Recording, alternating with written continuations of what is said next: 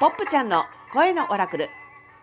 皆さんこんにちは。新しいシャーマン、ポップちゃんです。本日も暦や宇宙の天気予報、そして日々のちょっとしたヒントをお届けする声のオラクル、お送りしてまいります。よろしくお願いします。本日は2021年2月9日の火曜日、旧暦師走の28日、24節気72項は立春時効うぐいす泣く。13の月の暦は銀河の月3日。金57赤い倍音の地球。キーワードは輝き力を与える命じる舵取り発展させる表示性。スターゲートはゲート18本来の姿に戻る日。キーワードは不調和のものを戻す。光に変える。本来の姿。皆さんおはようございます。2月9日となりました。いかがお過ごしでしょうか？さてさて今日のスターゲートのゲート18ですけれども本来の姿に戻る日。これねスターゲートって英語の表記とドイツ語の表記もあるんですけど英語ではメタモルフォーゼって書いてありますね。メタモルフォーゼすなわち変容。まあ、ある今ある形から次の形に変容していく時期っていうイメージなのかなって思います。で実際さなぎを思い浮かべてほしいんですよね。こう蝶々があの芋虫ちゃんから蝶々になる時ってあのさなぎの中で一回全身ドロドロになってるらしいんですよ。で私子供の頃知らなかったんだけど大人になった時何のタイミングだったかな科学番組を見てそのドロドロになってるっていう件を聞いてめちゃくちゃびっくりしてそんなことできんの？と思ったけど、まあ、できてるから蝶々がいっぱい飛んであの、ね、キャベツ畑でうふキャッキャウフフしてるわけなんだけどそういうねタイミングがどうやらね今起きてるっぽいですよね。まあそもそも銀河の月13の月の暦では銀河の月っていうタイミングに入ってまして問いかけが私は自分の信じる通りに生きているか。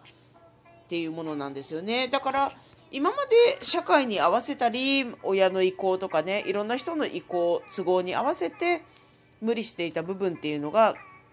溶けていってるわけですよね。それこそさなぎちゃんみたいにドロドロドロって溶けてるのかもしれない。で溶けている中でそのわだかまりっていうものも癒され外されていくっていうような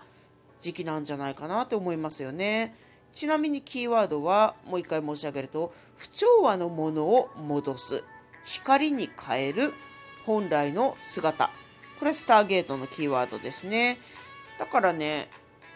まあ自分だと思ってやってるけどそれが頑張りすぎちゃってる状態っていうのもあるかもしれないんですよね。頑張りすぎて自分って状態を作ってるとしたらそれはやっぱり本来の自分っていうのにはいかないわけです。それを頑張りすぎちゃってる部分あるいはもう昔はそれで良かったんだけど今違うなっていうのはそれを外していく勇気を持つのがいいかもしれないですね。スターゲートの解説今日も読んでいきましょう辻真理子さんによる解説ゲート18本来の姿に戻る日宇宙から降り注ぐ光が不調和のものを本来の姿に戻す日その光は細かい粒子になって心の内側にある痛みや苦しみ悲しみの記憶を光へと変えてくれるだろう。今日ね5年前の自分とかに話しかけてみるといいかもですよね。5年前の自分が悩んでたことって今実際どうですか？悩んでますかね？もちろんずっと長年の悩みっていうのもあると思うんだけど意外と5年前の悩みでも今悩んでないものっていうのもあります。でも5年前の時は知らなかったかもしれない。なのでねこの5年後の今の時空から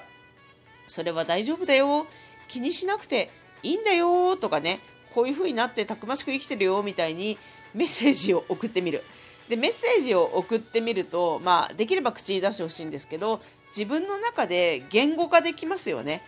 何にかつてモヤモヤしてたのか。今はこういうことにモヤモヤしてる。あるいは今はこういうことがハッピーだよみたいに言語化して今の自分に聞かせる意味もあります。そして自分が今の自分っていうのが変わると過去への見方も変わってきますので過去も癒される。大きい意味ではね。そういうことができるんじゃないでしょうか。さて13の月の暦では金57赤い倍音の地球。本日のキーワードから今日もメッセージを想像してみたいと思います。キーワードが輝き力を与える命じる舵取り発展させる表示性。自分本来の輝きに力を与えようと自分が命じる。自分の人生を舵取り発展させる大いなる強示性。すなわちシンクロニシティが働いている。ポップはこういうふうにイメージしてみました。皆様もキーワードから自由に発想してみてください。輝き力を与える命じる舵取り発展させる表示性私いつもね感心しちゃうんですよね。スターゲートとあの13の月の暦って全然別件の暦なんですよね。13の月の暦はマヤの暦の H と宇宙の暦っていうのをこういろいろインスピレーションによって想像してクリエイトされた1980年代に成立した暦ですよね。それとスターゲート日本人の辻真理子さんがインスピレーションによって宇宙の毎日の図形そして宇宙の毎日の角度ゲートっていうのをまあ計算して下ろしてきて2037年の時空から来てるものなんですよね。これがやっぱりねすごく絶妙にシンクロしてるっていうのが面白いなっていう暦の面白み不思議を感じたりしてますね。また旧暦の24世紀72項とかもね結構面白いんだよね見てると昔の日本人がどういう風に季節を捉えててどういう風に生きてたのかっていうのがね時空を超えてメッセージをもらってる感じ今日は、まあ、昨日から立春時効うぐいす泣くですけど